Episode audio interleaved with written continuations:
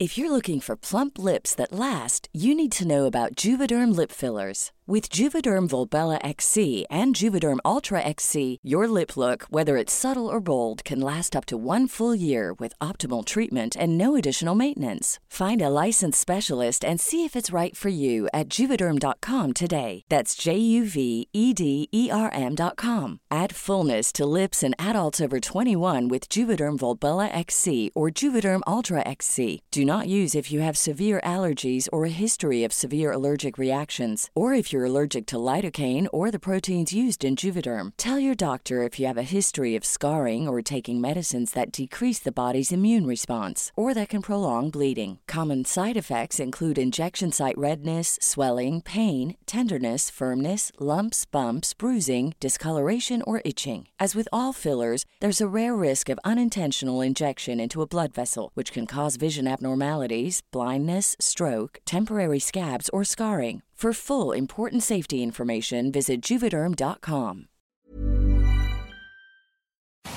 ¿Es en serie? Oh my god. ¿Es en serie? ¿Es en serie? Okay, 3000 left turn, uh, 110 direct direction.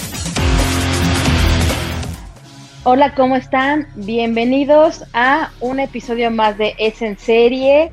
Rosy Palomeque, ¿cómo te encuentras hoy? Hola, ¿qué tal? ¿Cómo están todos? Estoy muy feliz de tener muchas opciones para ver en la televisión y muchas opciones muy variadas, ¿no, Ale? Esta vez elegimos series, miniseries, música, enfermedades mentales, historias de vida. Hay mucho por ver en la televisión y aquí les daremos todos los detalles. Así es, hoy hablaremos de una serie que habíamos esperado, que HBO nos lo movió de fecha y bueno, por fin ya pudimos ver a Mark Ruffalo en la serie de HBO que se llama I Know This Much Is True. Vamos a hablar de Valeria, esta serie española de Netflix que ha sido un éxito rotundo, de una película documental, producto de la negociación que tuvieron los Obama con Netflix, que se llama Becoming, que es la película documental de Michelle Obama. Y por último, Daedi, que es la primera serie de Damien Chazelle para Netflix. Muy esperada, un poquito underground, pero bueno, empezamos con Mark Ruffalo al doble. Mark Ruffalo en esta miniserie de siete episodios que estrenó HBO el 10 de mayo y que pueden ver todos los domingos a las 10 de la noche y como siempre también en la plataforma HBO Go. Está basada en un libro que fue súper famoso de Wally Lamb, que de hecho se hizo también ultra famoso en el 98 cuando Oprah Winfrey lo puso dentro de sus títulos favoritos de hecho, en ese momento compraron los derechos de la historia para hacerla o película miniserie. Y pues bueno, dos décadas después nos toca por fin verla en la pantalla chica. We're living on borrowed time, Dominic. We're just wallowing in our, in our greed and, and spiritual filth. And now it's time to pay. We're, we're going to pay the price. And, Okay, and somebody, I don't mean to change the subject. Somebody How's, your coffee, buddy? Have you had time to look at the menu? How are we going to prevent the vengeance of God we have no respect for human life?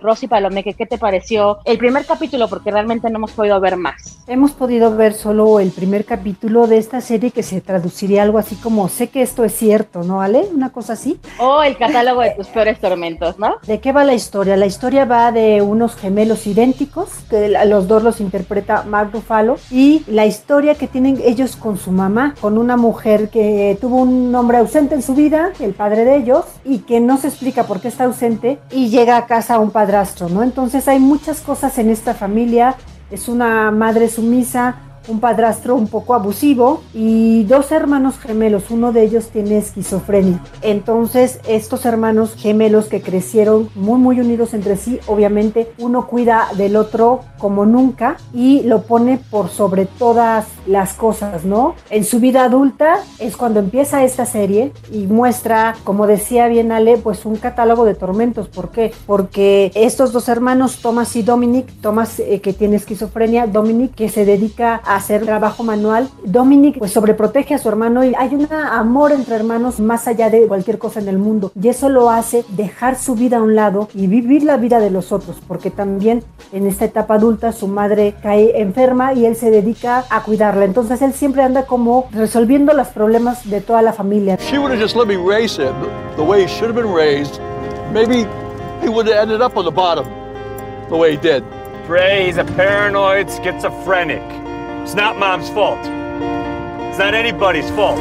hay que destacar el elenco, que es un elenco espectacular. Digo, en el primer episodio solo hemos podido ver a Rúfalo, que de verdad aquí demuestra el rango tan fuerte que tiene dramático, ¿no? Está Melissa Leo, que Melissa Leo es una gran actriz, ganadora del Oscar, es la mamá. la mamá? Va a salir Rosie O'Donnell, va a salir Archie Panjabi, que la conocimos como Kalinda en The Good Wife, a Juliette Lewis ya la vimos, y Catherine Hahn. Y sí, es correcto, el hermano pues es paranoide esquizofrénico, pero la verdad es que esta serie no es para cualquiera, hay que poner esta viñeta porque realmente lo que hemos podido percibir es que la gente quiere cosas un poquito más alegres. Esta serie es fuerte, o sea, es densa, es muy interesante, se te pasa rápido y me refiero a densa no que sea lenta, sino que es una historia profunda, porque aparte trata de, los tormentos familiares, pero aquí hay un secreto que la mamá no ha dicho que es quién es el padre. Y pues bueno, esto es algo bíblico porque realmente ahí como que denotan un poco que tiene que ver el abuelo. La mamá está en su lecho de muerte, le da al personaje de Matt Ruffalo, que es el hermano que no tiene esquizofrenia, un escrito que hizo el abuelo en italiano. Entonces él sale a buscar a quién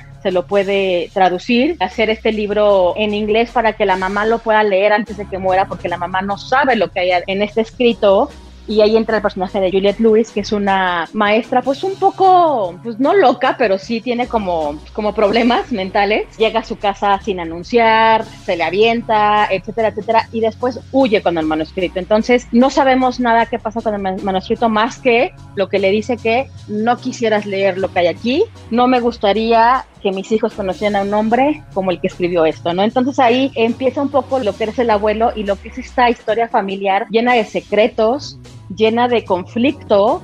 If I had kids, I would not let this man near my children.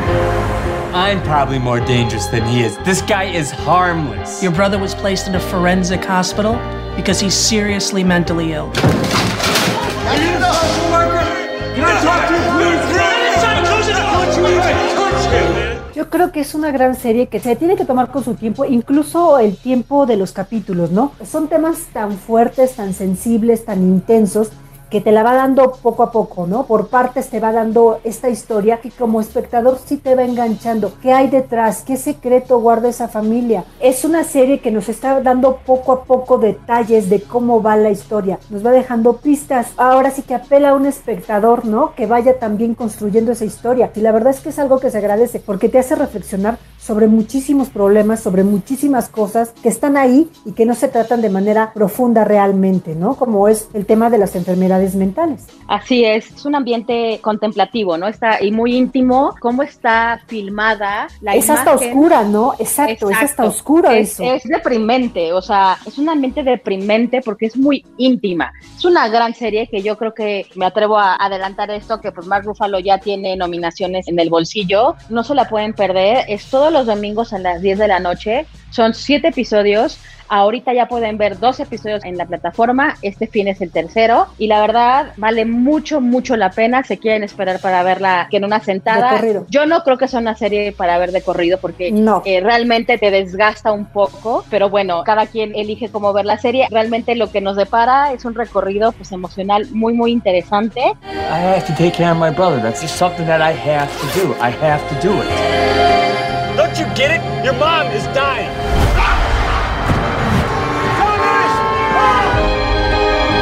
Think you need to let go a little.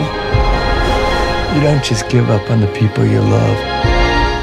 Y bueno, seguimos ahora, pasamos completamente del espectro deprimente a un espectro completamente colorido, que realmente el éxito de esta serie, mucha gente se lo atribuye a la pandemia, a que estamos encerrados. Y bueno, me refiero a esta cuarta eh, serie original producida en España, que se llama Valeria. Los trabajos no te duran mucho. Y ya, eh, es que todavía no he encontrado algo que sea compatible con lo mío. Escribir. ¿Y de qué va? Pues es... em, Son ocho episodios. Cada episodio dura, el primero, por ejemplo, dura 37 minutos, hay unos de 45, hay unos de 50. Es una serie muy ligerita y que la verdad, pues aquí Netflix se ha dado cuenta y que, que si hay un país en el que la verdad le ha respondido en cuanto a producciones y en cuanto a éxito ha sido España. O sea, es impresionante ver cómo todas las series españolas que tiene Élite, La Casa de Papel, Toy Boy, están en primer lugar y realmente a la gente le gusta. Pero, ¿de qué va Valeria Rosy Palomeque? Bueno, pues Valeria Valeria es una serie, como tú dices, muy colorida. Está basada en las novelas de Elizabeth Benavent, que bueno, ha vendido un millón de ejemplares de toda esta saga que ella escribió sobre este personaje, Valeria. Una Carrie Bradshaw madrileña, ¿no, Rosy? Exactamente. Para allá yo iba. ¿Por qué? Porque son cuatro amigas. Una de ellas es escritora. Justo inicia la serie cuando ella tiene un, un problema de inspiración. No puede arrancar con esta primer novela que le propusieron hacer, pero pues se refugia en, en, tres amigas que conocemos como Lola, que vendría a ser una especie de Samantha, ¿no? La desinhibida Samantha de Sex and the City. Y luego tenemos a una Carmen que bien se podría comparar con Charlotte. Finalmente aquí tenemos un papel diferente, que Nerea, que es una chica eh, lesbiana y... Es Miranda. Forma, sí. Miranda bueno, pasó sí, por una etapa así. Para mí es Miranda sin el éxito, pero bueno. bueno, Ale ya lo dijo, habrá que ver. Y estas amigas, estas amigas se apoyan en todo, se reúnen, tienen muchas cosas en común, pero siempre que se apoyan y van a desayunar y van a, a los antros, claro que a mí me recordó 100% a Sexo en la Ciudad. Revolucionado y ya en Exacto. los 2000. Y faltó un personaje ahí que era pues el quinto personaje en Sex and the City y aquí también que es Madrid, ¿no? O sea, Nueva York funge como un personaje. ¿Te pareció? Así. Aquí Madrid también, porque realmente, insisto, no sé si es por la pandemia que te sales a la calle, a la esquina y ves a gente pues con tapabocas y todo. Y acá es pre-coronavirus y ves los colores, ves la calle, ves un verano madrileño que dices, wow, la vida es así, ¿no? Para mí podría ser cualquier ciudad, ¿eh? No se me hizo tanto Madrid como un personaje. Son, son como diferentes visiones, ¿no? Exacto. Y bueno, a través de ocho episodios vemos a Valeria, se encuentra en una crisis emocional en donde su marido, porque aparte se casa muy joven, o sea, realmente ella tiene menos de 30 años y lleva 6 años con su esposo, ya como que la aburre y él la ama, la adora, la cuida, pero realmente quiere emociones, ¿no? Y me refiero a emociones pues más como sexuales y lo que hace es que conoce a alguien y de ahí empieza y encuentra de la mano de, de Max Iglesias, que lo vimos en Velvet, pues realmente la, la creatividad y, se, y, es como su musa, ¿no? Su muso de quien se agarra y empieza a escribir y a través de esos ocho episodios pues vemos como en un episodio ahí vamos al pasado en donde vemos cómo se conocen las amigas y realmente se quedan en un cliffhanger que yo espero que pues va a haber una segunda temporada porque realmente se queda, ¿qué va a pasar? ¿Qué va a suceder? Y es una serie que responde a lo que ahorita la gente quiere, ¿no? Algo ligero, es súper ligerita porque se te pasan los capítulos rapidísimos y aparte son ocho, o sea, es muy corta. Soy una impostora. Todo el mundo cree que estoy acabando mi novela y no llevo ni 10 páginas. Chicas, necesito veros. Bueno, ¿y vosotras qué? ¿Cuánto llevas sin follar? ¿Pero cómo voy a follar si solo salimos por sitios heteros? Mira, otros cada dos. ¿Qué? Ya llevo cinco, tía, los estoy coleccionando. Es que si estás sola, estás condenada a quedarte viviendo con tus padres o a compartir piso hasta los 40. Basta, a ver, te voy a sacar de fiesta. Y seguro que va a haber más temporadas. Yo no digo que dos, yo creo que va a haber muchísimas más temporadas porque además historias las hay. Elizabeth Benavent pues ha tenido, te digo, varios libros sobre Valeria. Así es que de que va a haber segunda temporada yo creo que sí la habrá. Otra cosa a destacar es que aunque se parece a Sexo en la ciudad, no es Sexo en la ciudad. Está muy bien traída a esta época que estamos viviendo actualmente y que están tratando las amigas esos diferentes problemas que vemos y que vivimos cotidianamente en este 2020. Correcto, y de hecho, bueno, ahorita está colocado entre lo más visto en Argentina, en Uruguay, en México, en Suiza, Rosy, en Venezuela, en Grecia. Claro, y fue sí. número uno en Francia. Realmente Netflix debe estar muy contento con su división en España, porque la verdad es que serie que pone española, serie que es un éxito, Éxito. rotundo rotundo. De hecho, de hecho fue en Google, fue lo más buscado, porque la verdad es que poca gente, por lo menos en México, yo no conocía estas historias, estos libros, que yo no conocía a Elizabeth Benavent, pues realmente dices, pues, ¿quién es, no? O sea, ¿de qué va? Y, y, pues fue lo más buscado. Entonces, recuerden, Valeria ya está en, en, Netflix, está muy divertida, la verdad es que van a pasar un rato muy agradable y bueno, necesitamos estos ratos agradables ahorita. Dime una cosa, Valeria, ¿tú qué quieres hacer? Mejor arrepentirse que quedarse con las ganas. Lola, como tú dices, si no lo ves claro, busca urgentemente a tus amigas. Me encanta ese giro escritora guarrilla. Sentido y sensibilidad en el coño. ¿Os acordáis cuando nos pensábamos que íbamos a tenerlo todo a los 30? Yo no necesito tenerlo todo. Vosotras me dais la vida. Vosotras y un buen rabo.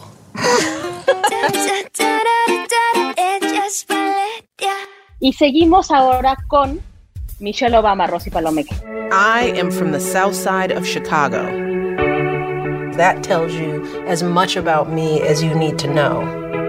Michelle Obama, este documental Becoming es parte de este deal que tienen los Obama con Netflix, que no les ha ido nada mal. En este documental, pues acompañamos a Michelle en toda una gira que hace presentando su libro. Es muy entretenido. Yo diría que es mucho para las mujeres que son fans de Michelle Obama, pero yo digo algo al margen y como decía la mamá de Michelle Obama, que ella misma lo pone ahí en el documental. Como Michelle Obama hay millones de mujeres en el mundo, ¿no? Y tener un documental de cómo esta mujer creció profesionalmente, de verdad que vale la pena verlo. Así es, en 89 minutos te relatan esta presentación que tuvo a través de Estados Unidos por 34 ciudades, presentando esta autobiografía que, bueno, vendió millones de ejemplares y que la verdad es que este documental lo que demuestra es el poder mediático que tiene Michelle Obama sobre la gente. Tú ves a las mujeres, a las niñas formadas en la fila para que les firme el libro, llorando de verla, o sea, es un poder emocional ideológico que tiene y que aparte, que a mí lo que me gustó de este documental que trae esta carga política por quién es Michelle Obama, es que tiene todo menos eso, menos política. O sea, busca inspirar a las jóvenes, más que revelar cualquier detalle íntimo. De hecho, Barack sale muy poco, sale apoyándola dos minutos.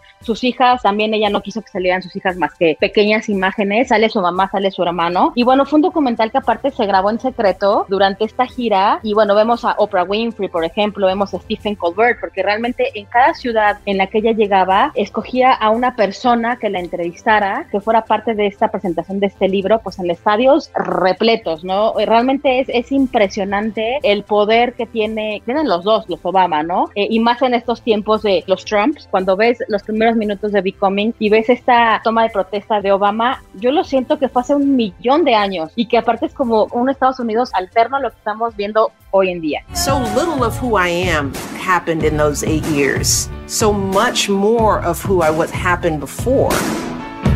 In high school, your guidance counselor didn't see in you what you saw in yourself. She decided I was reaching too high.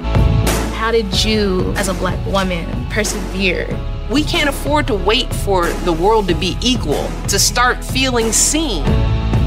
I feel like I got to share with you all that the energy that's out there is much better than what we see. Completamente un Estados Unidos alterno y es sobre todo ver todo el trabajo que hay detrás para que ella pudiera llegar a ser y estar donde está. No es de gratis que está donde está, no es porque es la esposa de Obama, ¿no? Es porque hay una mujer que desde el principio se puso a trabajar y se puso a trabajar en un objetivo que ella tenía muy, muy, muy claro.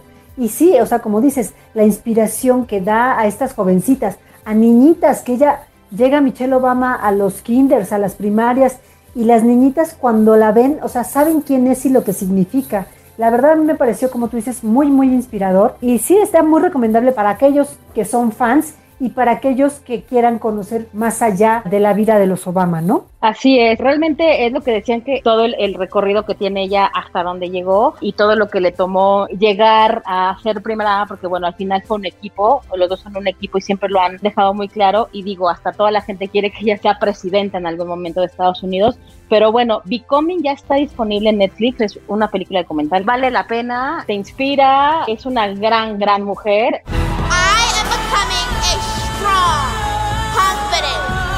Girl who realizes that I have the power to change the world.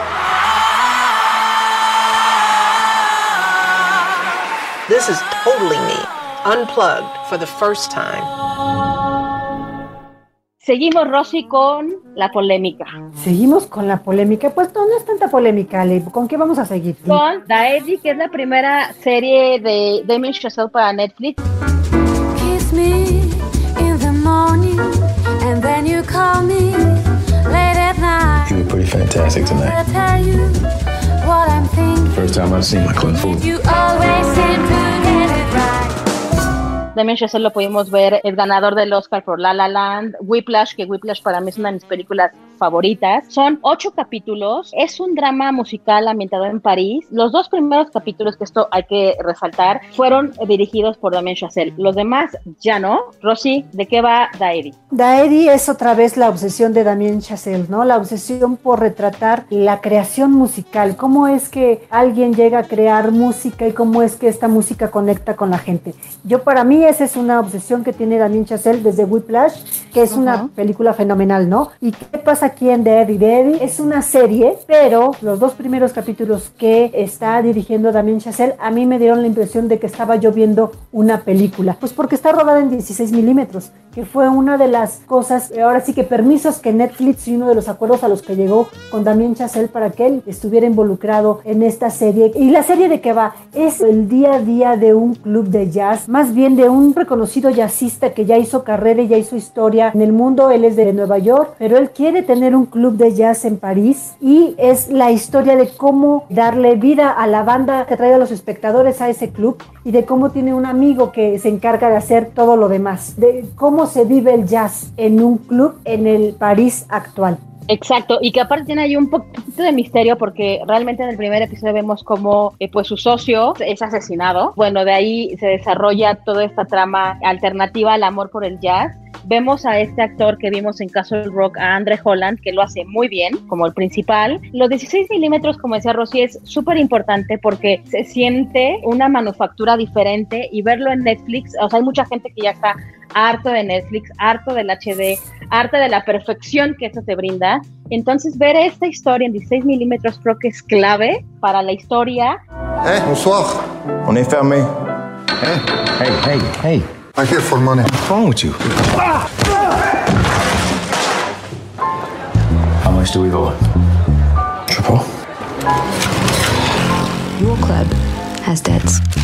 Your club has big problems. Y aquí es donde entra lo que decíamos de polémica, bueno, una polémica entre Rosy y yo. Yo no fui fan de la serie, me parece que es una serie alargada, que con tres episodios creo que te contaban la historia, y si no es que en dos horas de película, que en eso Eh, estamos es- de acuerdo, ¿no, Rosy? Eh, sí, con eso estamos de acuerdo y eso tiene que ver con lo que les dije yo al principio. Tú ves el primer capítulo y puede ser una película o puede ser el primer capítulo de una serie. Yo me podría quedar con que puede ser una película y ahí acaba y no pasa nada. Pero bueno, cada capítulo, cada capítulo lo van dividiendo en personajes. Cada capítulo tiene el nombre de cada uno de los personajes.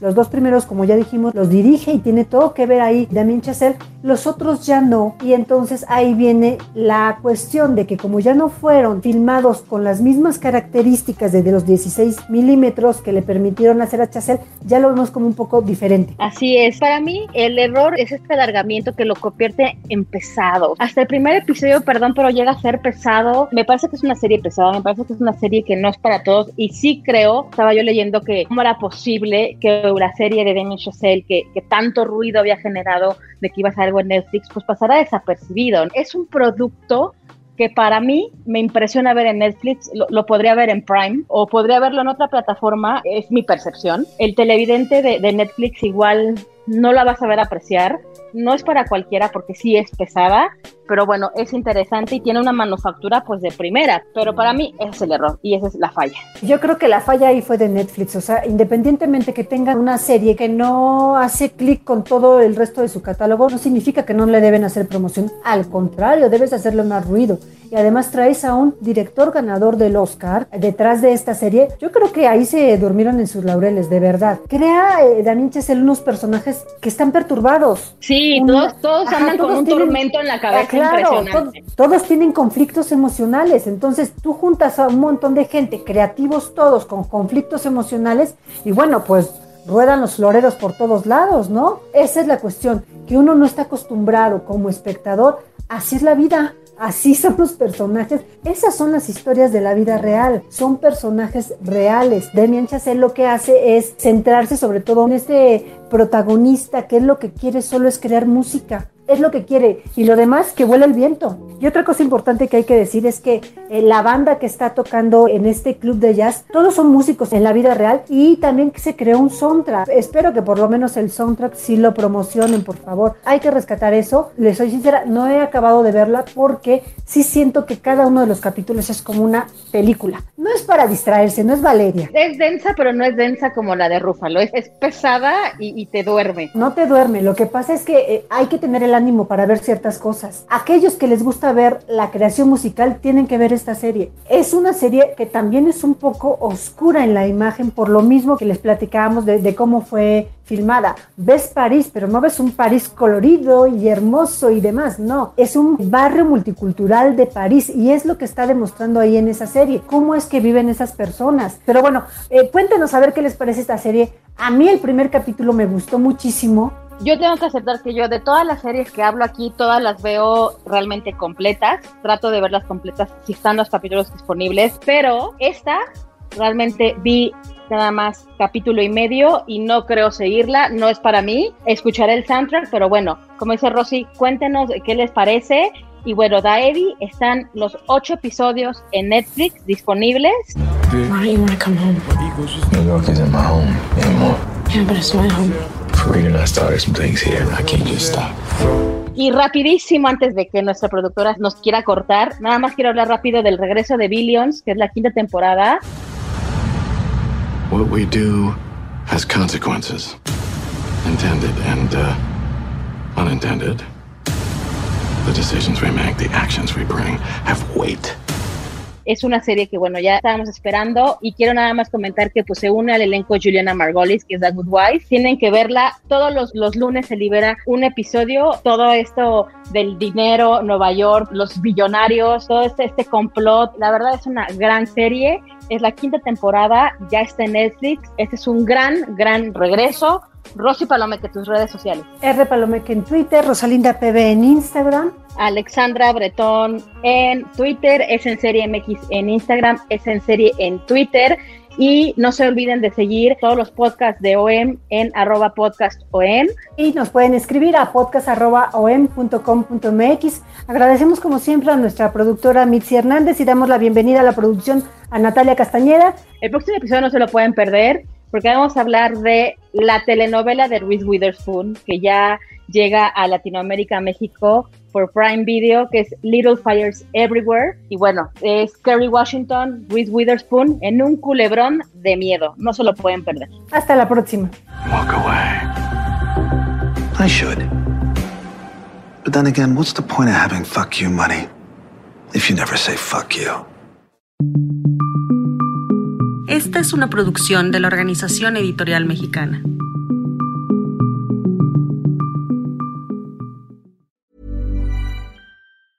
If you thought the only way to get a more defined jawline with natural looking results was through surgery, think again. Juvederm Volux XC is a non surgical injectable gel filler that improves moderate to severe loss of jawline definition and can help you achieve natural looking results with little downtime. Even better, this improved definition lasts up to one year with optimal treatment. No maintenance required. Improve jawline definition for a smooth, sculpted look with Juvederm Volux XC. For important safety information and to find a licensed specialist, visit juvederm.com. That's J U V E D E R M.com. Not for people with severe allergic reactions, allergies to lidocaine, or the proteins used in Juvederm. Common side effects include injection site redness, swelling, pain, tenderness, firmness, lumps, bumps, bruising, discoloration, or itching. There's a risk of unintentional injection into a blood vessel, which can cause vision abnormalities, blindness, stroke, temporary scabs, or scarring. Talk to a licensed specialist to find out if it's right for you.